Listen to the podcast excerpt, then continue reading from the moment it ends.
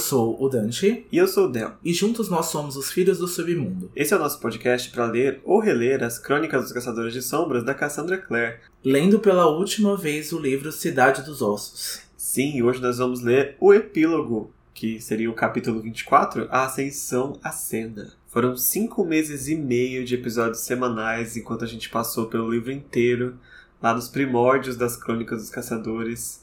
Ainda tem muito caminho pela frente, mas a gente está muito feliz do tanto que a gente conseguiu alcançar já com o nosso podcast. A gente espera crescer ainda mais com a ajuda de vocês, divulgando a palavra de Cassandra Clare, a palavra dos Filhos do Submundo. E agora a gente consegue seguir firme aí para o segundo livro das Crônicas.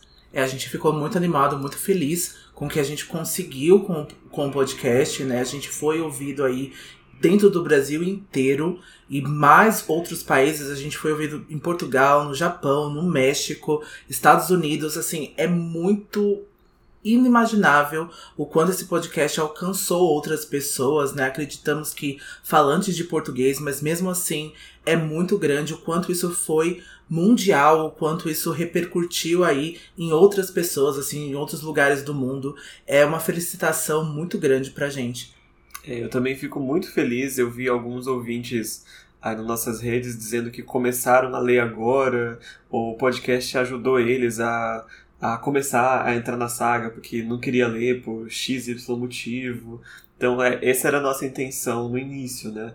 Além de compartilhar com os fãs antigos, também trazer fãs novos, né? Para uma série que, apesar de ainda ser muito famosa, ela não tá, acho que agora ela não está no topo de fama, né, das redes por aí, mas acho que continua muito relevante ainda, né? Continua, né? Há muitas séries novas, né, aparecendo, muitos escritores novos surgindo com outras coisas. Isso é sempre muito importante, mas a gente tem uma fanbase muito grande, a gente tem aí muitas pessoas que amam, né, as histórias da Cassandra Clare, amam, né, as crônicas dos Caçadores de Sombras e vão seguir até o fim. A gente espera também continuar com, essa com essa saga, com esse podcast, até o fim, até a Cassandra lançar o último livro né, dessa saga lá em The Wicked Powers. Mas a gente também quer continuar fazendo outros trabalhos também para Cassandra, porque a gente é muito fã da autora, como a gente já falou aqui várias vezes. Então a gente quer levar esse podcast também para outros livros da Cassandra, para outros projetos aí que ela irá fazer no futuro. Com certeza. E a nossa mensagem de fogo de hoje é nossa mesma, para que vocês anotem aí na agendinha, no calendário de vocês, que no dia 6 de agosto a gente vai estrear a segunda temporada do Filhos do Submundo, com a leitura de Cidade das Cinzas. Sim, vamos chegar então ao segundo livro, né, dos Instrumentos Mortais. Estamos bem ansiosos, né, para retornar. A gente vai retornar aí com algumas surpresas, com algumas coisas diferentes também e outros projetos também que vamos dar em andamento, né, nessa pausa aí merecida de duas semanas que a gente vai, né, tomar agora, mas a gente volta aí com todo o gás para comentar a Cidade da Cinza para vocês. Isso, como o Dante bem falou, tem bastante novidades a caminho, a gente não pode falar ainda, mas esperem os próximos meses aí que vem aí mais, mais novas. é isso, mas então vamos para a sinopse do nosso último capítulo? Vamos lá. Com Jocelyn ainda adormecida, Clary a visita no hospital. Encontrando um Luke bastante exausto, mas ainda firme ao lado de Jocelyn, eles discutem sua possível melhora. Clary pega uma carona com Simon até o instituto, onde reencontra os caçadores e começa a ressignificar o seu relacionamento com os membros do Instituto, principalmente seu recém-descoberto irmão Jace. Bom, a Clary está visitando a mãe em um hospital mundano. Tem alguns dias já que ela está indo, né, diariamente então nesse hospital. Ela até pensa, né, que ela vê ali a enfermeira, né, a recepcionista ali com a pele amarela, ela pensa, ela pensa que pode ser um demônio, né? A Clary tá bastante afetada, né, das últimas duas semanas que ela passou desde o começo do livro, então ela tá ali com a mente bastante perturbada e ela tá achando que tá vendo coisas aonde não tem. E ela encontra, né, o Luke, né, depois de entrar no quarto com bastante cuidado, o Luke tá conversando com o irmão Jeremiah. E a Claire percebe o quanto o Luke tá parecendo exausto, né? A barba tá por fazer, o óculos tá de qualquer jeito na cabeça e ele tá bastante exausto ali, né? Ele ainda tem alguns ferimentos, né? Tá se curando depois da batalha ali com o Valentim e o Luke tá discutindo ali com o irmão Jeremiah a possível melhora né? O que, que eles irão fazer agora com a condição da Jocelyn. Isso, quando a Clary vê o irmão de ela já vai confrontar ele, né? Se ele já sabe o que está acontecendo com a Jocelyn, o que, que os irmãos podem fazer. E o Jeremiah já dá uma liçãozinha de sabedoria nela. Ele fala que ela não pode salvar os outros antes de salvar a si própria. Só que a Clary não tá muito afim de ouvir, não. Ela pergunta se eles não vão ajudar a mãe dela porque eles ajudaram o Alec, né? E o, o Jeremiah, ele acaba sendo um pouco frio aqui, né? Ele fala que ele, os irmãos não podem fazer nada por aqueles que se desligaram da clave por vontade própria. Meio que assim, o seu convênio com a clave acabou, então não posso te atender mais, sinto muito. É, eu acho que essa exigência que a Clary estava fazendo era um pouco dura, né, para os Irmãos do Silêncio, já que eles não tinham obrigação nenhuma com a Jocelyn. A gente sabe, e muito que o irmão Jeremiah tá fazendo ali é até uma quebra, né, dos acordos, até uma quebra das leis. Eles estão fazendo realmente por pura bondade, né? Então eu acho que ela não, não tem muito o que exigir a lei dos Irmãos do Silêncio, né, nesse momento, apesar da gente entender e compreender o que a Clary está se passando na cabeça dela agora, porque ela quer a mãe curada, né, ela vê que a mãe tá ali naquela posição onde ela não merecia estar, né, que a mãe tá sendo é, mantida ali respirando por tubos, né, respirando por máquinas, então a gente sabe que ela tá nessa condição porque alguma coisa deve ter acontecido, né? A Jocelyn não sofreu nenhum tipo de acidente, né? Não foi causado nada, por exemplo, até o momento que a gente sabe, né? Até o momento onde o livro termina, a Jocelyn só aparece dormindo e não acordou até então. Então a Clary, né, tá nessa ideia da mãe se recuperar logo, né? E acordar e ela ter a mãe de volta. E uma parte que eu acho muito interessante aqui é quando o irmão de Jeremiah está indo embora, a Clary olha para ele e ela consegue enxergar o, o glamour em volta dele. E é o que ela faz muito nesse capítulo, eu acho como o Dante bem falou. Ela tá bastante confusa com tantas coisas que ela consegue enxergar agora, mas acho que esse é o capítulo que ela mais aceita a visão dela, né? Finalmente ela aceita, depois de tudo que eu vi, agora eu tô vendo o mundo da forma que ele é de verdade, né? E, e raciocinando sobre isso. Isso é muito legal, né? Porque até as últimas descrições, né, que a Cassandra faz quando a gente termina então o livro é a Clary vendo Nova York de um jeito diferente, né? De um jeito caçadora de sombras agora, né? Ela começa ali imaginar os lobisomens, né, em Chinatown, ela começa a imaginar alguns bares também que tem alguns vampiros, então ela tá vendo tudo de um jeito bastante diferente agora. E ela vê, né, o irmão de Jeremiah caminhando ali, glamorizado, e ela pensa o que que as pessoas estão vendo, né? É um paciente, é um médico, né? O que que a mente humana tá ali dando em resposta por ver a figura do irmão de Jeremiah. E esse capítulo, ele é uma parte muito legal também, é que ele remete muito de volta aos capítulos anteriores do livro, né? E essa parte nos remete ao primeiro capítulo, que a Clary vê as coisas e não acredita no que tá vendo, né? E agora é o reflexo dela tá vendo e acreditando e entendendo as coisas que ela vê. É muito bom. E agora o Luke então e a Clary começam a conversar ali e o Luke informa para Clary quem curou o Alec na verdade, né, depois do demônio Abaddon foi o Magnus Bane, né, e não os Irmãos do Silêncio. E que o irmão de Jeremiah estava ali no hospital justamente para investigar a condição de saúde da Jocelyn, porque até os Irmãos do Silêncio ainda não sabem, né, o que de fato aconteceu com ela e por que que ela tá ali né, nessa posição de parecer dormir, mas que não acorda, né? Então, assim, é uma suspeita ainda que até os irmãos do silêncio não sabem. E eles começam a conversar sobre a condição da Jocelyn, né? O Luke então revela que tem conversado com ela bastante e a respeito do Jonathan, né, que há 17 anos então. A Jocelyn pensou que ele estava morto, né? E isso deu um luto muito grande para ela até então. E Luke tem conversado com ela, né? Porque há algumas pesquisas que mesmo que você converse com os pacientes em coma, eles podem ouvir, né? O consciente ouve de alguma forma. Ele tem conversado sobre o Jonathan e sobre como a Clary vem sendo bastante corajosa, né? Como ela enfrentou os desafios, como ela enfrentou o Valentim.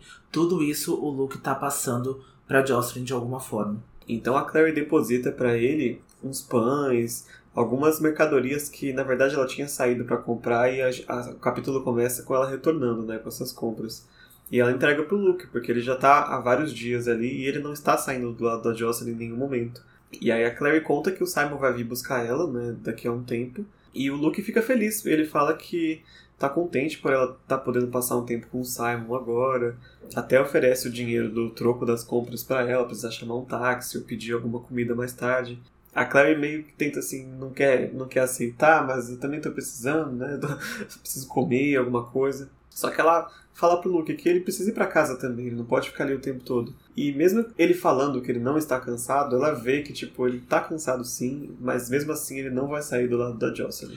É uma coisa legal assim, né, que a Clary pensa que a mãe dela, né, a Jocelyn falou que o Luke nesses momentos assim de desespero, né, nesses momentos assim de saúde, o Luke é como uma rocha, né? Ele fica ali como uma pedra e ele quer ficar perto da Jocelyn, ele não sai dali de perto dela, né? Ele tá morando praticamente no hospital e isso tá afetando bastante o Luke, né? A Clary pede para que ele volte para casa, mas ele não vai sair do lado dela, eu tenho certeza. E isso é muito o Luke, assim, isso é muito parecido com algo com que ele faria mesmo. Ele é muito leal a Jocelyn, mas realmente dá pena dele de ver ele nessa condição, né? Porque o paciente tá ali, né? Tá dormindo, mas quem sente é a família, né? Quem sente são os entes queridos, né? Que ficam ali e deixam de viver até, né? De fazer as coisas básicas, comer, dormir, tomar banho,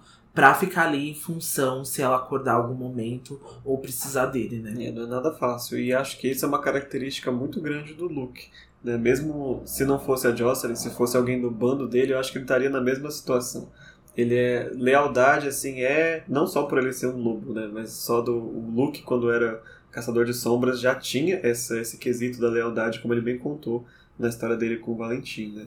É, e é bem legal a gente imaginar também isso, porque o Luke já tinha certa lealdade até com o bando dele que ele estava há duas semanas. E quando o Luke perde a Gretel e o Alaric, ele sente muito como se estivesse perdendo um amigo, como realmente estivesse perdendo um companheiro de bando, né? Alguém fiel a ele. Então ele tem bastante, o coração dele é muito bondoso, né? Nesse quesito. Com certeza, é um, é um personagem que eu gostaria de ver com mais, mais predominância nos livros. Ele, ele vai ficar sempre nessa posição secundária, né? Mas ele é muito interessante. Os adultos, em geral, aqui são muito interessantes, né? A Clary então se despede ali do Luke, ela vai até a frente do hospital. Ela vê que o Simon tá chegando ali com a van emprestada do Eric de novo, né, para levar a Clary em algum lugar. E quando a Clary entra dentro da van e o Simon pergunta, né, para que lugar eles vão, se ela vai para casa, a Clary já não sabe responder qual é a casa dela, né? Ela já tá se sentindo bastante só, né? Agora que tudo isso caiu em cima dela, né? A mãe foi sequestrada e agora tá no hospital, ela já também não vê mais o instituto assim como a casa dela, né? Como a casa definitiva dela. E ela começa a pensar sobre isso, né? Ela até fala pro Simon que ela gostaria que as coisas voltassem a ser como era antes, né? Que ela não gostaria que nada tivesse acontecido. E é bastante surpreendente porque o Simon diz que não gostaria de voltar, né? O Simon que virou um rato, foi ali, né, pro Hotel do Morte. Várias coisas aconteceram ruins com ele, mas ele já não quer mais voltar para aquela vida de ignorância, né, de não ver aí o mundo das sombras. Isso é bastante surpreendente pro Simon. E aí a gente até percebe que a Clary não volta ao instituto desde que ela encontrou o Valentim lá no hospital, né? Ela não voltou com o Jace para o instituto, né? A gente nem acho que ela ficou no Luke ou no apartamento dele, mas ela faz alguns dias já que ela não voltou até lá. Por isso que eu acho que ela até nem sabia qual era a condição do Alec, né? O que, que tinha acontecido ali, quem tinha curado ele. É, ela está evitando né, de se confrontar com essa nova realidade dela. Né, que apesar do Instituto não ter nada de diferente lá, além do Roger estar em falta, mas agora ela vê todos eles com outros olhos, principalmente o Jace. Né, agora que ela sabe toda a verdade sobre a família dela. Então ela vai ter que reencontrar alguém que era um, uma paixão e agora é um irmão. Então, eu também adiaria o máximo que eu pudesse. É, e até o Simon pergunta para ela, né, se nada aconteceu entre eles, né, se nada aconteceu, ocorreu mesmo. E a Clary nega, o Simon não acredita muito nisso. Mas a gente sabe que aconteceu e ela até tenta desconversar ali para não lembrar isso, né, nesse momento, né? Nossa, eu me apaixonei pelo meu irmão. É, mas ela conta que pelo menos o Jace ligou para ela para contar como que tá as coisas por cima, assim. Ele avisou que os Lightwood agora estão voltando correndo de Idris, né? Finalmente aparece algum adulto responsável nesse instituto que não seja o Howard, responsável, né? a gente não sabe, né? tá, estão voltando a Rise, o Robert e o Max, que a gente vai conhecer os três pessoalmente já no próximo livro. Né? Fizeram falta os três aqui nas, nas nossas discussões sobre o ciclo. O Max não, mas os outros dois nas discussões sobre o ciclo. Eles já aparecem logo no primeiro capítulo já do segundo livro. Já o Max já faz a primeira aparição ali dele, né? Antes ele só tinha sido mencionado, mas ele já aparece. É esquecido, né? Ele foi citado uma vez, depois nunca mais. é, e é nisso que o Simon pergunta, né? Nossa, não foi estranho conversar com ele? E como o Dante falou, a Claire dá essa desconversada aí. Ela de tanto desconversa que ela até começa a olhar pela janela, né? E aí a, a van passa de frente ao Takis, aquele restaurante lá no capítulo 2 ou 3, capítulo 3, que ela tava tendo um show de poemas, né, da, dos amigos do Simon. Na verdade, esse é o Java Jones. Ah, é verdade. Né? O Tax é quando ela vai com o Alec e a Isabelle, lá na vitamina da A Isabelle. vitamina. Isso, é Eu tô confundindo os bares, é isso mesmo. e quando finalmente eles chegam, né, no instituto, o Simon oferece para ir com a Clary, né, acompanhar ela até lá, mas ela se recusa. A Clary diz que é algo que ela tem que fazer por ela mesma, que ela tem que fazer isso sozinha. E a Clary percebe o quanto o Simon tem crescido muito nas últimas semanas, né? O quanto o Simon tem amadurecido muito e ela fica feliz por não ter que deixar o Simon para trás, né? O Simon ainda é a conexão dela com o mundo mundano, né? Do que ela conhecia antes de todas essas coisas terem acontecido, né? E ela até, né, começa a fazer planos com o Simon, né? Ela fala, vamos se juntar, vamos aí assistir um filme, comer uma pipoca para voltar um pouco pra normalidade, né? E o Simon questiona uma coisa bem legal agora que a gente vai debater aqui um pouquinho, se é coincidência ou não eles estarem no pandemônio exatamente no dia que o Jace apareceu lá exatamente no dia onde aquele demônio morreu, onde a mãe foi sequestrada pelo Valentim, se isso é coincidência ou não. O que, que você acha, Del? Você acha que isso foi coincidência? Foi o acaso? Eu acho que sim. Eu acho que sim. Assim, vendo a história que a gente sabe pré, é, pré Cidade dos Ossos, não foi é, manipulação de ninguém a Claire tá ali naquele dia. É, e eu não vejo muito a presença da, dessa questão de destino, de coisas muito fadadas aqui nos Caçadores de Sombras, não. Eu acho que realmente foi uma boa coincidência, assim, mas é uma coincidência muito conveniente, né, para que a história pudesse começar. Mas eu acho que sim, foi uma coincidência. Para mim foi também uma coincidência. Eu acho que a, o menino demônio chamou a atenção da Clary, mas a Clary já estava vendo, né, antes o mundo da sombra ali, mas eu acredito que deve, coincidiu exatamente quando o feitiço já parou de fazer efeito e ali ela começou a ver algumas coisas ali na fila do pandemônio e ali aguçou, né, a curiosidade dela para entrar ali, mas os meninos estavam fazendo, né, a, as patrulhas deles normalmente, aquilo ali era bastante rotineiro pro Alec, pra Isabelle e pro Jace, e a Clary entrou ali nesse momento ali, mas a Clary já estava fadada a perder, né, esse feitiço, né, esse, feiti esse feitiço ter ficado mais fraco no aniversário de 15 anos dela. É, e mesmo assim, se a gente para pra ver os eventos que foram é, levando as consequências que começou esse livro, tem muitas, muitas cenas do acaso, né, porque não bastou o feitiço cair, mas precisou o Magnus ter viajado e não estar tá disponível para repor, e precisou a Clary estar tá brigada com a mãe, especificamente naquele dia. Então, aconteceu muitas coisas assim que ou são muitas conveniências de roteiro ou realmente foi muito algo é, desenhou-se para que acontecesse isso, porque a chance foi muito baixa da Claire ter sobrevivido, né? Concordo. No normal, o Valentim ter encontrado as duas no apartamento e pego o cálice e acabado com tudo, né? Concordo totalmente. Então a Claire desce da van, se despede do Simon e começa a entrar no instituto. E ela vai entrando devagar ali, e quando ela olha o chão de pedra fria, né, da, do instituto, que é parece uma igreja, né? Ela se recorda de uma cena que a gente viu lá no capítulo 13, se eu não me engano, se não 14, do Jace na igreja do Brooklyn. quando ele estava discutindo sobre a existência de Deus, sobre religião. Então, né, de novo, esse epílogo nos remetendo a outros capítulos do livro, outros momentos da, da Clary, né? Ela tá meio que olhando a jornada dela até aqui, né? Quase na, na sequência. E ela nota que ela mesma está vestida de uma forma muito formal, que ela não costuma se vestir. Ela tava com uma saia preta, uma blusa meio vintage, assim, um batom rosinha. Ela até achou que parecia uma roupa meio de criança, assim, né? Eu confesso que eu imaginei quase aqueles uniformes escolares do Japão, né? Aquela sainha com aquela blusinha, assim, meio formal. Eu acho que representa bastante, não sei se foi consciente ou não dela, o quanto ela tá procurando se distanciar, né? Da, do, dos amigos que ela criou no instituto, meio que dá uma afastada, assim, ficando mais formal, né? E agindo mais formal.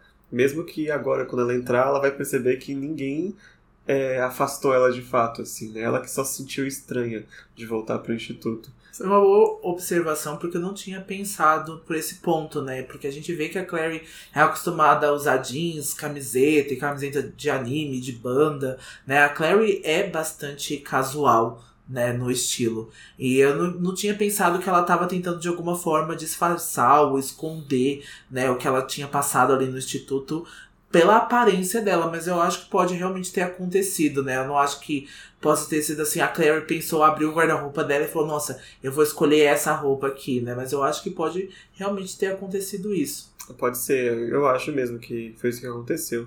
E quando ela entra, ela se vê pensando se ela e o Jace um dia vão conseguir ser amigos da forma que o Alec e a Isabelle são. Né? Como irmãos são, só com brincadeiras, as provocações, esse carinho. Ela tá tentando se colocar nessa posição e ainda não consegue se imaginar, né? E nisso ela é interrompida pelo Church, que chega ali para pedir um carinho na barriga e fazer uma última aparição no livro, porque é merecida a aparição do Church. Mas mal dá tempo do Church indicar qualquer coisa para ela, a Isabelle chega. E a Isabelle tá muito feliz. Ela entrou. Clary, eu não acredito que você está aqui. Eu tô muito feliz em te ver. Abraça a Clary muito forte. e a Clary tá. O que que tá acontecendo? Surpreendente, né? Mas voltando um pouquinho, você acha que a Clary irá conseguir ela e o Jace ter essa irmandade, né? Ter esse algo fraternal que a Isabelle sente pelo, pelo Alec, né? O que eles têm. Se você acha que isso é possível, né? De agora, do que, que aconteceu? É, bom, eu já, já sei o que acontece lá na frente, mas eu posso falar o que, que eu senti da primeira vez que eu li, que eu tava sem spoiler. Eu achei que não. Eu achei que ela não ia conseguir. Mas, né, agora a gente, eu já tenho uma noção. mas eu acho que, assim, é, se as coisas não acontecessem como vão acontecer nos próximos livros, quem leu sabe do que eu tô falando, eu acho que eventualmente ela ia acabar aceitando. Eu também acho. Acho que eventualmente ela ia acabar aceitando, mas eu acho que ela não tem em nada parecido a relação que o Alec e a Isabelle têm, uh, né, como irmãos pelo Jace, né? Até porque é muito recente, né? Ela descobriu esse irmão aí que estava desaparecido há 17 anos, em duas semanas. Que ela nem sabia ela, que tinha, né? Que ela nem sabia que tinha, exatamente. Se apaixonou por ele, né? Acabou tendo ali um. né, ficando com eles, eles acabaram se beijando. E agora é revelado que os dois são, são irmãos. E você não manda, né? No Caminhos do Coração, né? Título aí de novela da Record, mas é realmente é uma terra que a gente não se anda, né? É, mas agora que você fez referência à Rede Record aqui, é melhor seguir o próximo parágrafo. É melhor. a Isabela surpreende, né, a todos nós, dizendo que ficou bastante preocupada com eles, e não só com o Jace, com a Clary também, porque ela escutou a explosão, ela tava com o Alec lá na enfermaria, ela escutou uma explosão, ela foi até a biblioteca e ela viu que todo mundo tinha desaparecido e ela só tinha visto um líquido preto, né, no chão ali, que era a maldição do Rod quando Valentim quebrou essa maldição e o Rod saiu do instituto. A Isabelle conta que ela ficou até um pouco decepcionada com o Rod por ele não ter se despedido deles, né? Por ele ter quebrado a maldição e já ter ido embora. E aí é que a Claire percebe que o Jace não tinha contado que o Rod tinha traído eles, né? Que o Rod então tinha ido pro lado do Valentim. E a Claire decide não interferir aí nessa relação, porque eventualmente, né, o Alec e a Isabelle vão ficar sabendo dessa história, mas a Claire decidiu não contar e manter essa, um pouco dessa memória, né, que os meninos tinham com o Rod. É, a gente tem que lembrar que eles foram praticamente criados também pelo Rod, né? Estão com eles desde que eles nasceram, praticamente. O Alec tinha um ano, né, quando eles foram pro instituto. Então, ainda mais que o Jace, eles têm muito carinho. Deve, vai ser bem é, decepcionante para eles quando eles descobrirem a verdade. E a Isabelle continuou contando que ah, logo em seguida que ela foi para a biblioteca, o Magnus apareceu para ajudar o Alec, né? Ela conta que ele passou a noite inteira lá no instituto cuidando do Alec. Depois ela vai dar um pouquinho mais de detalhes. Mas que durante essa noite ele ficou uma boa parte no telefone também com outros membros do submundo, provavelmente, porque tava, estava já espalhado por toda a, vamos dizer, a rede de informações submundanos que o Valentim havia retornado, que estava tendo um evento lá no hospital, tudo que estava acontecendo. Lembra que tinha lobisomens lá também, né? E por causa disso, agora, tanto a Clary quanto o Jace estão famosos por todo o submundo. Os filhos do, do Valentim, né, apareceram. Isso me lembrou Gossip Girl. o Alec lá no telefone, assim, spotted. Valentim no hospital. Lembrou isso? Basicamente, sou sou do submundo. E, só que, a, apesar da Claire ficar surpresa, né, que ela está famosa, ela ficou mais surpresa ainda por Isabelle tá tão feliz de ver ela agora. e está demonstrando, né, tanto carinho assim. Porque ela fala para ela que eu achei que você não gostava muito de mim, né? E a Isabelle fala que, na verdade, não gostava mesmo. Que ela só foi perceber que gostou, gostava dela quando ela sumiu. Ela percebeu, nossa, eu tô sentindo falta dela também, né? E aí ela conta que ela acha bom a presença da Claire porque o Jace fica muito diferente do lado dela. Ele fica mais tolerante, fica mais. É, mais mansinho, digamos assim. O que acabou me surpreendendo bastante, eu amei isso no final desse epílogo, foi que a Cassandra já acabou com qualquer possível rivalidade feminina entre a Isabelle e a Clary, né? As duas ali não se gostavam, né? A Isabelle não gostava dela por motivos muito reais, né? Por ciúmes e pensar, eu sempre fui a menina do grupo, eu nunca tive uma amiga garota antes. Então eu acho que ela já acaba com essa rivalidade feminina lá em 2007. Isso é bastante surpreendente, assim, pra Cassandra já fazer, já pensar isso, colocar essas duas protagonistas como amigas agora. É né? Que se gostam de verdade, né? Eu gosto bastante também. O que eu gosto muito que ela faz aqui nesse capítulo é que nem tudo precisou ser flores né? Ela teve um início muito complicado com o Alec e um menos complicado com a Isabelle, mas mesmo assim elas não eram próximas. E agora ela não tentou forçar uma amizade, tipo, nossa, agora você é minha melhor amiga. Com o Alec a gente vai ver também, tipo, né? Vamos, vamos com calma, já estamos começando a ficar amigas, a gente sabe disso. E a gente não precisa forçar nada muito absurdo, né? É natural, né? É. Acontece é. muito naturalmente. Então isso é muito legal, né? Você vê que, por exemplo, o Alec e o Simon, né, ainda não são amigos, né? Se vão ser algum dias, vem aí. Mas até o momento eles não são amigos, eles não têm nenhum interesse um no outro. E não é porque a gente tá no epílogo, no final aqui, que todo mundo vai ser amigo, todo mundo vai se abraçar, a gente sobreviveu e pronto, e acabou. Não, tá acontecendo naturalmente. É, e mesmo agora que a Isabela está abraçando, a gente já vai entender o porquê e o que a Claire vai fazer sobre isso, né? E eu já tinha até adiantado um pouquinho, né? Mas a Isabelle também conta que nunca tiveram uma amiga mulher antes. E a Clary também, né, concorda disso. Ela só tinha o Simon, o Eric, né? As duas vêm aí de grupos mais masculinos. Mas a Clary fala uma coisa bem legal pra Isabelle, que ela não precisa agir de uma forma diferente agora que as duas são amigas. Que a Clary, na real, gosta como a Isabelle age, que, que ela gosta da Isabelle mais explosiva, mais sincera, porque isso faz realmente parte da personalidade da Isabelle. E a gente até então vê agora que o Alec aparece no saguão, ele ainda tá de muletas, né? Depois de ter lutado com o Abaddon, a Clary cumprimenta ele e sente-se um pouco culpada, né? Porque se não fosse ela, o Alec não estaria nessa posição agora.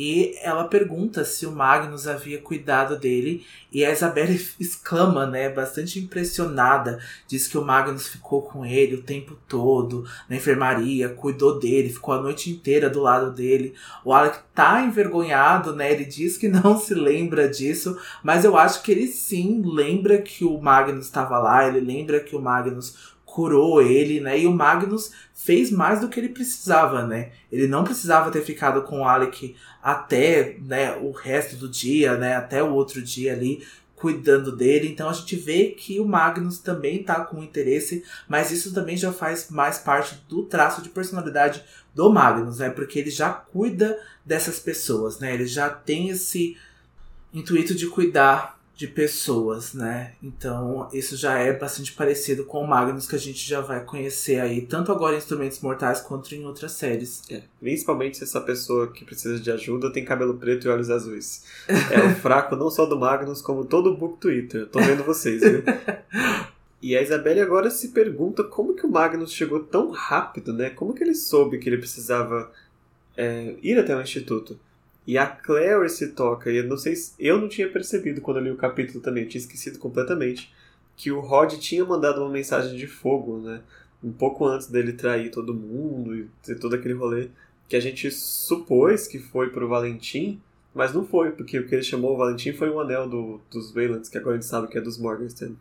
Na verdade, ele estava chamando o Magnus para vir é, tratar do Alec.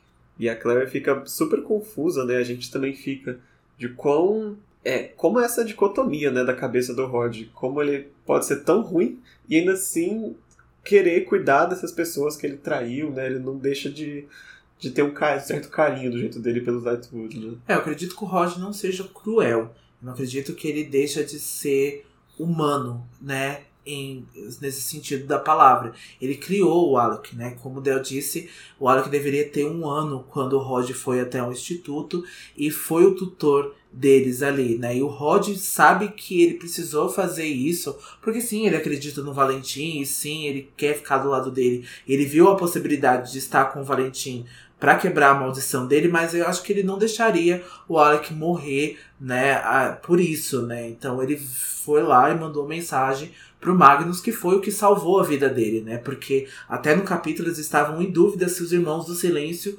iam ou não, né? Porque parece que o convênio aí dos Irmãos do Silêncio não atende em todos os lugares, né? A Jocelyn já tá ali passando mal, os Irmãos do Silêncio não fazem nada, e o Alec também que tá no instituto também o convênio não cobre. Então... Eu fico até com vergonha, tanto que a gente falou bem dos Irmãos do Silêncio, mas ele não recupera a memória, não cura, Alec não faz... O que que o Irmão do Silêncio faz nesse livro, hein? é, então, só fala na cabeça das pessoas e anda lá com as vestes lá de bergaminho lá, misterioso, assim. É, da Cidade dos Ossos, que dá o nome ao livro, também não fazem nada esse pessoal. Mas no livro seguinte a gente vai ver muito mais Irmãos do Silêncio, né? Não, é brincadeira, gente. Eles fazem muitas coisas mesmo. Inclusive o irmão Jeremiah. O irmão então... Jeremiah é muito útil. É. Bom, mas a Clary, ela percebe tudo isso que a gente falou para vocês, mas como ela sabe que a Isabelle não tá sabendo da traição do Rod, ela simplesmente fala que não sabe não tem ideia como o Magnus chegou e a Isabelle simplesmente culpa assim a, a rede de fofoca do submundo. E uma, uma coisa legal que quando eu comecei a assistir a série, né, eu vi é, a rede de fofoca, tal rede de fofoca nas, numa das cenas, porque no livro mesmo não aparece, né? Mas lá quando eles estão fugindo do Valentim aparece aquelas a, eles passando a informação um pro outro, né? é, então, é, eu acho isso muito legal, porque mostra que eles realmente têm ali uma parceria, né? Eles falam uns com os outros, né? Se conhecem há séculos e séculos, então é muito comum, né? Não é só os caçadores de sombras que tem esse grupinho, né? Não tem esse grupinho de fofoca, o submundo também tem. E surpresas ainda acontecem nesse epílogo porque o Alec oferece para levar a Clary até a estufa onde o Jace tá lá. A Isabelle fica sem entender, mas ela fala: bora aí vocês dois então, que eu tenho coisas para fazer. E a Clary, quando ela começa a acompanhar o Alec né, no, no, corredor, eles começam a discutir, eles começam a falar sobre a briga que eles tiveram lá na metade do livro.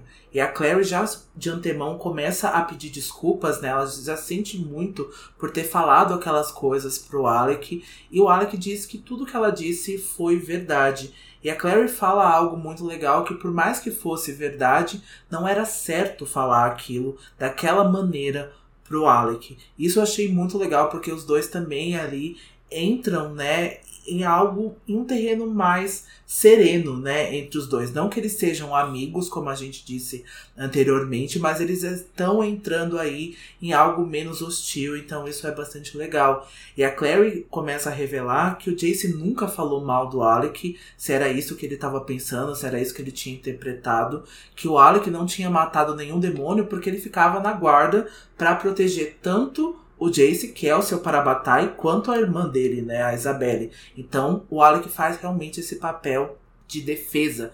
E o Alec diz que ele entende isso agora. Ele até agradece a Clary por ela ter mentido, né? Mentido gentilmente para ele quando ele tava lá quase morto pelo Abaddon. A Clary conta para ele que foi ele que matou o Abaddon, né? O Alec pergunta isso para ela e a Clary diz que sim, acho que para dar até algum conforto para ele, né? Falar, nossa, a sua luta valeu a pena.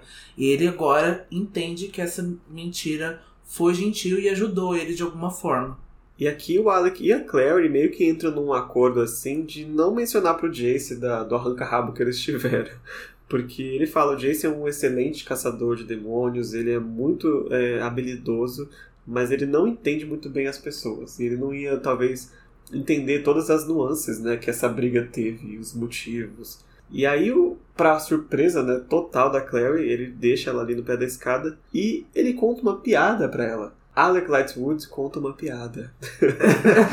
Ele fala alguma coisa sobre os desenhos, né? Que os dois são artistas, e aí depois ele fala que o Jason não é artista de nada, né? Que ele não desenha nada. E ele conta uma piada. É surpreendente. É, a Claire fica muito chocada e é legal que naquele momento, assim, que ele tá com o rosto, né, sorrindo, ela observa o que que o Magnus viu, né, de belo no, no Alec.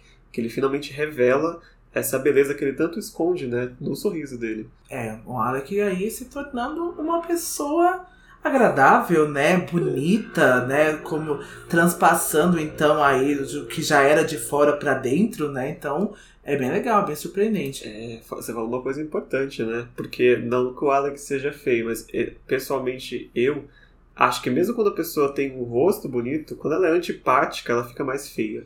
E no caso do Alec, ele foi muito antipático em boa parte desse livro, né? É, tanto que a gente nem começa a pensar o quanto ele é bonito, né? Ele é descrito como bonito, mas ele tá sempre muito ranzido, ele tá sempre com a cara fechada. Então a gente começa a pensar em outras pessoas, né? O quanto o Jace é bonito, porque o Jace ele tá ali, mesmo da forma sarcástica e irônica dele, ele tá um pouco mais leve, né? Ele tá um pouco mais aliviado, pelo menos, né, é o que ele finge ser. E a Isabelle também, né? Então a gente começa a pensar nessas outras belezas, porque essas pessoas transparecem isso de dentro também, mas o Alec não. Mas o Alec é lindíssimo, gatíssimo.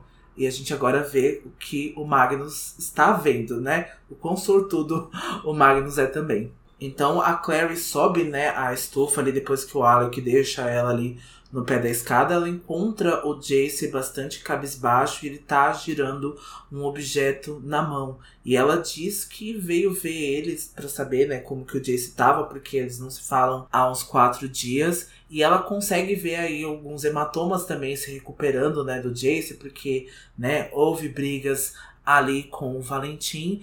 E a Clary percebe que o que ele está segurando é um pedaço do espelho, é um pedaço do portal, né? Que o Valentim quebrou ali, no, saiu, né? De maneira majestosa ali da despedida dele, ele deixou um pedaço desse portal e o Jace tá tentando ver ali nesse portal onde o Valentim está, o que, que ele tá fazendo com o cálice, mas ele não consegue ver muito bem. Ele consegue ver alguns pedaços de Idris ali, né? Ele consegue ver um pouquinho da, da mata, né? Consegue ver um pouquinho das árvores, mas não de fato nem o Valentim, nem o casarão, nem o cálice. E por isso a Clary diz pro Jace deixar isso pra lá, sabe? Largar esse assunto agora, porque ah, o Cálice e o Valentim é responsabilidade da Clave, né? E dos Lightwood que estão retornando. E que deixa pros adultos resolverem né, essa questão. Só que pro Jace isso é muito difícil, né? Ele tá muito ligado aos eventos e àquela casa e ao Valentim para simplesmente deixar pra lá. E ele fala pra Clary que quando o Valentim fez aquela oferta, né, de vir com ele é, ele estava testando ele, né? Aonde estava a lealdade dela, dele no caso. E de novo, é, eu não consigo não deixar de pensar na, na comparação com Star Wars, né? Porque é a mesma cena que o Luke passa com Darth Vader no episódio 5. Tem muitas semelhanças essas duas histórias. Né? Venha comigo, venha pro lado negro, passa esse portal e a gente vai dominar os caçadores de sombras. e a, atitude do Jace é a mesma do Luke, né? Não, eu não vou com você. Só que o motivo aqui é diferente. O Jace vai explicar para Clary que a presença dela, né, e o fato dela também ser família dele, foi um peso muito grande para que ele decidisse ficar.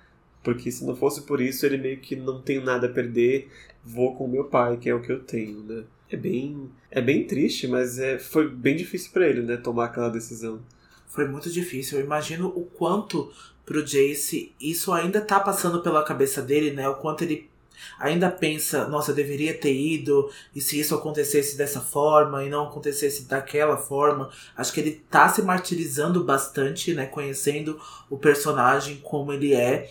E para ele é muito importante essa questão familiar, né? Ele não tinha ninguém, né? Então ele tinha achado que o pai dele tinha morrido aos 10 anos de idade, que a mãe tinha morrido ao dar a luz a ele, e aí agora ele ganha um pai, perde ali, né, poucos dias depois, ganha uma irmã, e isso eu gosto bastante quanto ele vê a Clary, né? Independente dos sentimentos amorosos que ele sente por ela ou não, ali ele vê um refúgio, ali ele vê uma fortaleza para ficar por ela. E isso é muito importante. Eu gostei, apesar de triste, apesar de sentir muito pelo Jace, eu gostei de ver esse momento onde ele revela essa vulnerabilidade para Clary. É, eu gostei também. Eu preferia, eu preferia que ele citasse um pouco também sobre os Lightwood, né? Que de ter visto também eles como o peso da decisão, mas eu entendo que como família é uma questão tão importante, né, a família sanguínea dele, a Clary pesou até, talvez um pouco mais até.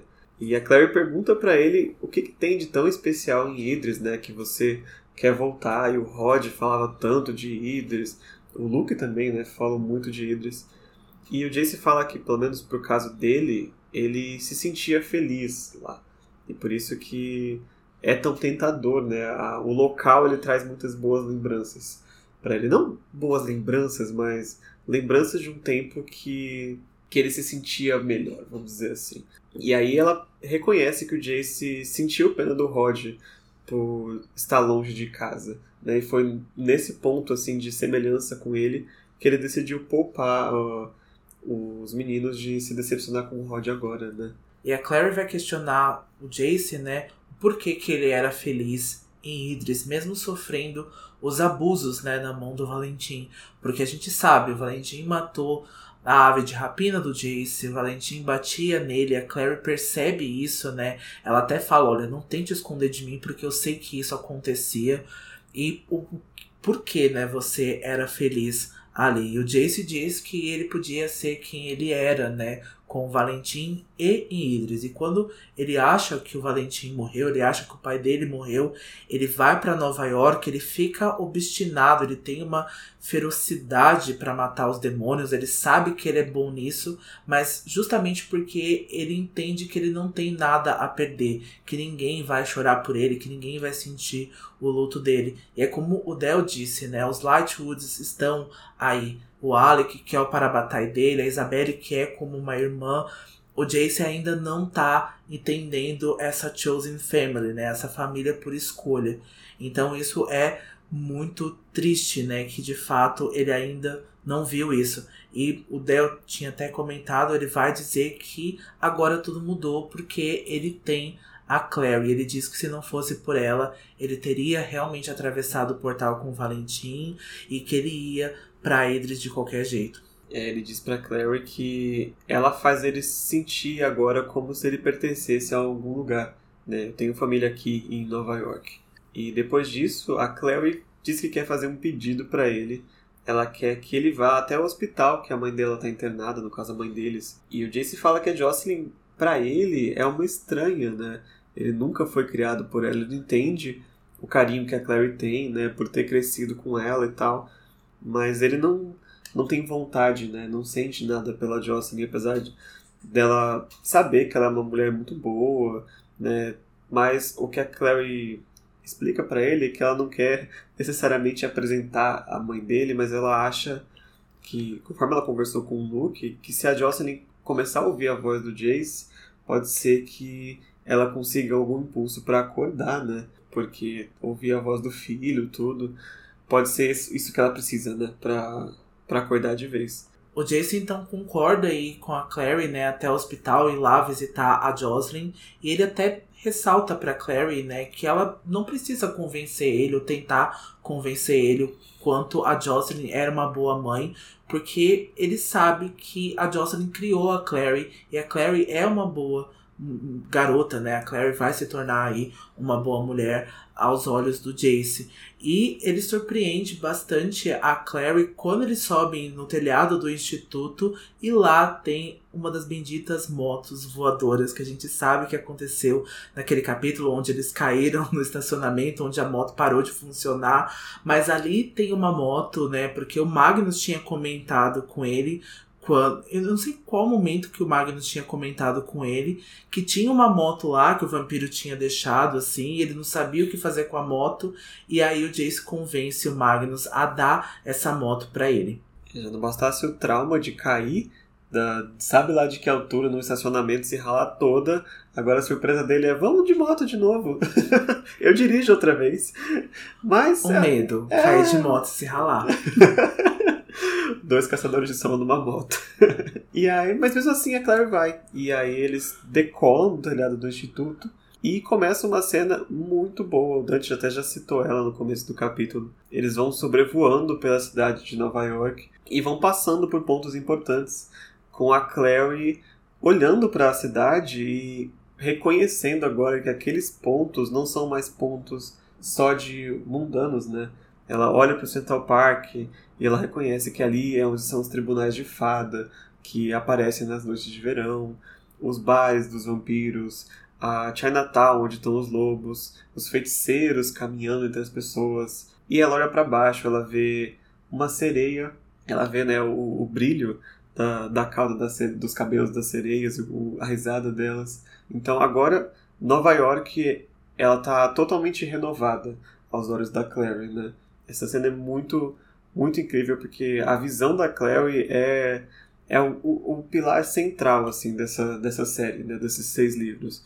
Então acho muito muito icônico a cena final desse livro ser essa abertura de olhos dela. Né? Eu, eu gosto muito e o fato é que a Cassandra escreve de uma forma que as cidades onde essas histórias se passam são protagonistas também, né? Ela tem um, um jeito de escrever muito magnífico, assim, de fato de colocar Nova York como um personagem, colocar Londres como um personagem. Não é só lugares, né? Não é só descrever o que tem em Nova York. Não. Ali realmente tem os personagens, a história realmente se passa ali como um protagonista, como Nova York sendo uma protagonista. Isso é muito legal, eu acho incrível. É verdade, isso é muito excelente. Eu tô muito curioso para ver na série das maldições ancestrais, né, que eles viajam, como que tá a descrição das cidades lá.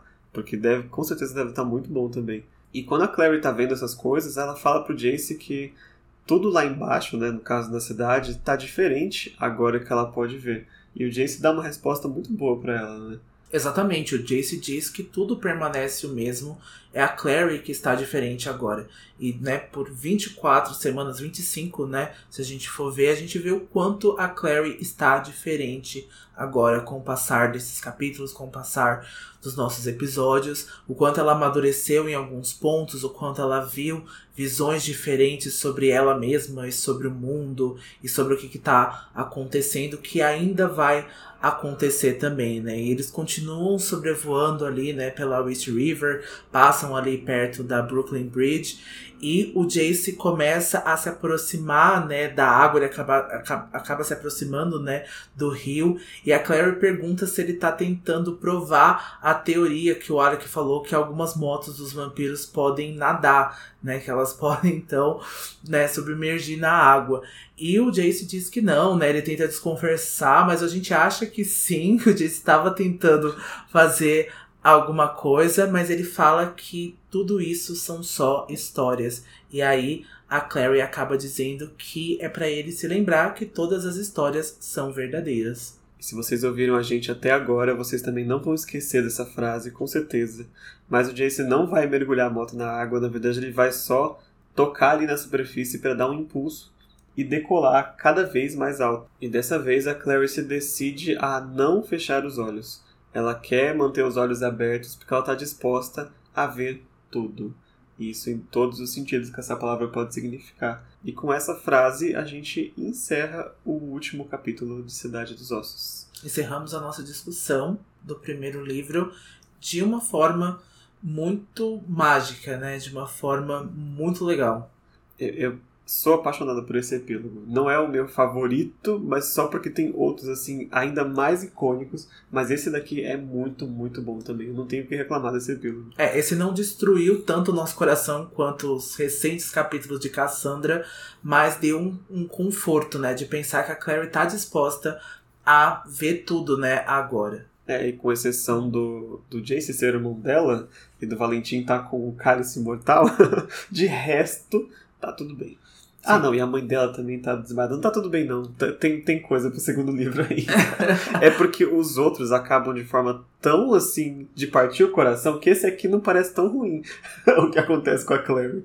é verdade, mas a gente acaba aí dando um calminho aí no coração, né? E uma preparação aí pra Cidade das Cinzas. É. E Dante, já que a gente terminou Conta pro nosso pessoal aqui qual era a sua expectativa quando você começou a reler Cidade dos Ossos, que você leu faz um tempinho já, né? Então, eu li em 2014 e a minha expectativa era realmente ver um lado diferente, né, dessa história, porque falando sinceramente, Cidade dos Ossos não é o meu livro favorito, ele ainda continua não sendo um dos meus livros favoritos da série. Eu acho que esse livro ele tem vários problemas de estrutura e principalmente problemas em diálogos nesse livro. A gente vê que é um livro iniciante de uma autora iniciante. A Cassandra, né, escrevia realmente só para jornais antes, escrevia fanfiction, então ela não tinha um background muito grande, né, para escrita, né, de ficção.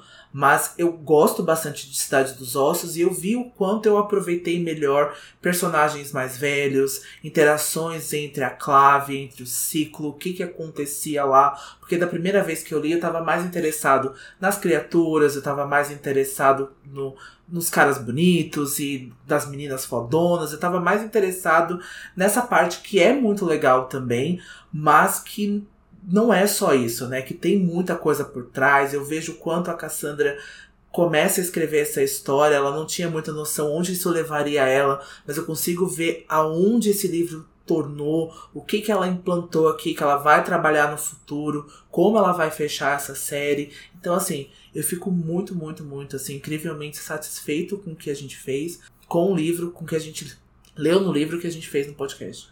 É, eu também, eu já tinha lido, acho que em 2017, foi um pouco, foi um pouco depois de você, mas ainda assim já faz bastante tempo, né? E eu tinha poucas memórias, porque como eu li tudo de uma vez, assim, é, eu já não lembrava mais o que, que era do primeiro, do segundo, do terceiro livro, tava começando a confusão na minha cabeça. E, de fato, assim, eu também li sem prestar muito atenção na, nessa questão é, política e de motivações, porque eu não sabia onde a história estava indo. Eu fui tão descompromissado que eu acabei deixando passar. E agora a gente lendo para analisar, a gente vê quanta coisa é, boa tinha aqui plantada. E realmente, como você falou, tem poucas coisas que ela começou aqui que ela não levou lá para frente. Algumas ela acabou abandonando, mas outras ficaram e viraram grandes é, né, grandes plots, até o próprio Artifício das Trevas é um, é um pequeno plot aqui que lá vira um plot gigante, né? A, a questão. Então, é um é plot conclusivo aqui, é um plot muito grande, mas que em Artifício das Trevas fica ainda maior, né? Os resquícios que vai, então, ficar em Artifício das Trevas é muito grande. Então, o quanto esse livro é importante, o quanto Instrumentos Mortais é importante, né? A gente tá acostumado a ver as pessoas até tentando hostilizar ou tentando diminuir os personagens de Instrumentos Mortais,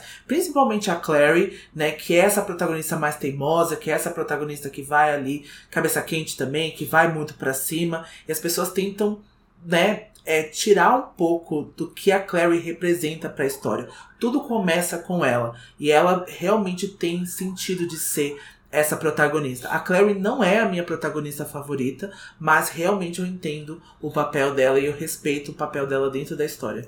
É, você, você falou muito bem. Ela também, eu tive bastante dificuldade também de aceitar a Clary quando eu li. Tanto a Clary quanto o Jace, confesso, eram dois personagens que assim, eu não gostava. eu não sei como eu consegui acabar a, a série, mas quando passou o primeiro livro e foi avançando a série, eu passei a entendê-las um pouco mais. Né? E aí, agora, vendo o papel que ela tem no universo, eu só tenho respeito pra Claire, assim. Ela já. Eu ouso dizer, é uma das minhas favoritas até. Das que eu li. Não, não tá baixo no meu top, assim. Não, sim, ela não é a minha favorita, porque, né, eu amo demais a Tessa e a Cordélia, né, a Cordélia do, das últimas horas. Mas a Clary realmente, assim, né, é, ainda é uma protagonista que eu adoro, é uma protagonista que eu amo, né? E o fato de que isso é só a sinceridade de dizer que ela não é a minha escolha como protagonista favorita, mas que a gente entende o papel dela, que a gente gosta do que ela faz na série e o quanto ela é realmente é, importante, né? Importante. Ela é VIP.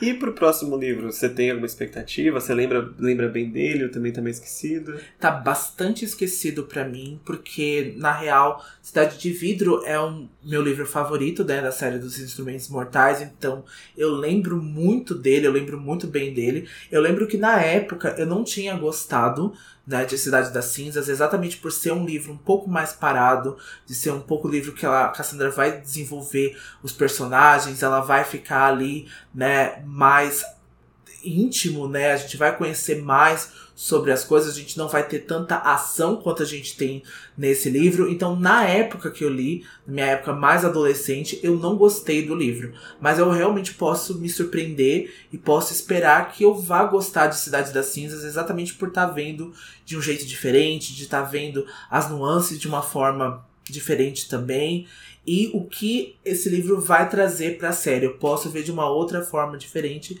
e eu tô com uma expectativa bem alta. É, eu tô quase na mesma posição que você. É uma curiosidade para vocês. A gente não lê os capítulos com tanta antecedência, né, antes de gravar. Então a gente veio meio que se surpreendendo, tipo, nossa, isso aqui aconteceu aqui, né? E o Cidade das Cinzas é a mesma coisa. A gente vai começar a ler ele nas próximas semanas, né, um pouco antes de a gente começar a gravar. Então tem muita coisa que a gente se surpreende de novo, né, de ler. E o que eu tenho assim de memória, que eu sei que eu gosto desse livro, são os personagens novos que aparecem nessa a partir de agora, né? A, a Inquisidora e os Lightwood começam a aparecer um pouco mais frequência, né? Não que eu goste deles, mas a, o fato deles estar lá trazem coisas interessantes. E eu estou bastante curioso para ver para onde vai, né, essa, essa segunda leitura do, do segunda leitura do segundo livro. Sim, eu também estou bastante curioso. Bom, para encerrar, vamos para o nosso momento grimório do epílogo? Vamos lá. Meu momento grimório é o Jason explicando por que ele decidiu ficar e não ir com o Valentim. Mato demônios porque sou bom nisso. Foi o que me ensinaram a fazer, mas não é o que eu sou. E parte da razão por ser bom é o fato de que eu pensava que meu pai tinha morrido. Era como se eu fosse livre. Não havia consequências. Ninguém para sofrer por mim. Não me sinto mais assim. Por que não? Por sua causa, ele disse. Se não fosse por você, eu teria atravessado o portal com meu pai. Se não fosse por você, eu iria atrás dele agora mesmo. O momento grimório que eu vou colocar para mim é então o encerramento do livro da Cidade dos Ossos e eles estão na moto. E a Clary diz assim: Você está testando a teoria de Alec que algumas motos funcionam embaixo da água? Não. Ele nivelou a moto cuidadosamente enquanto se erguiam da superfície do rio. Acho que isso é só história. Mas Jace, ela argumentou, Todas as histórias são verdadeiras. Ela não ouviu rir, mas sentiu, vibrando pelas costelas até a ponta dos dedos dela. Ela segurou firme enquanto ele angulava a moto para cima, projetando-a de modo que ela lançasse para frente e voasse pela ponte como um pássaro liberto de uma gaiola. Ela sentiu o estômago cair quando o rio rodava as espirais da ponte sob os pés, mas dessa vez Claire manteve os olhos abertos para que pudesse ver tudo. Então é isso, gente. Antes de encerrar, não se esqueça, se você ainda não foi, seguir a gente nas nossas redes sociais. O nosso Instagram é arroba filhos do submundo e o nosso Twitter é arroba filhos submundo. A gente está preparando umas novidades bem legais para vocês em ambas as redes, então não deixe de seguir a gente também para serem avisados na hora quando sair o nosso primeiro episódio do Cidade das Cinzas. É isso mesmo. E também não deixem de nos avaliar na Apple Podcast. Lá você pode então dar estrelinhas para o nosso podcast. Então não deixe de nos avaliar. Então a gente volta para vir com mais projetos para vocês e para vir com mais coisas legais, como o Del disse, nas duas redes e em breve aí muitos outros projetos maiores também. A gente vai sentir falta de vocês e a gente espera que vocês também sintam da gente. A gente volta então na Cidade das Cinzas com o primeiro capítulo que se chama A Flecha de Valentim. Então, até daqui a três semaninhas. Mas até lá, não se esqueçam. Todas, Todas as histórias são verdadeiras. verdadeiras. Tchau. Tchau. Obrigado.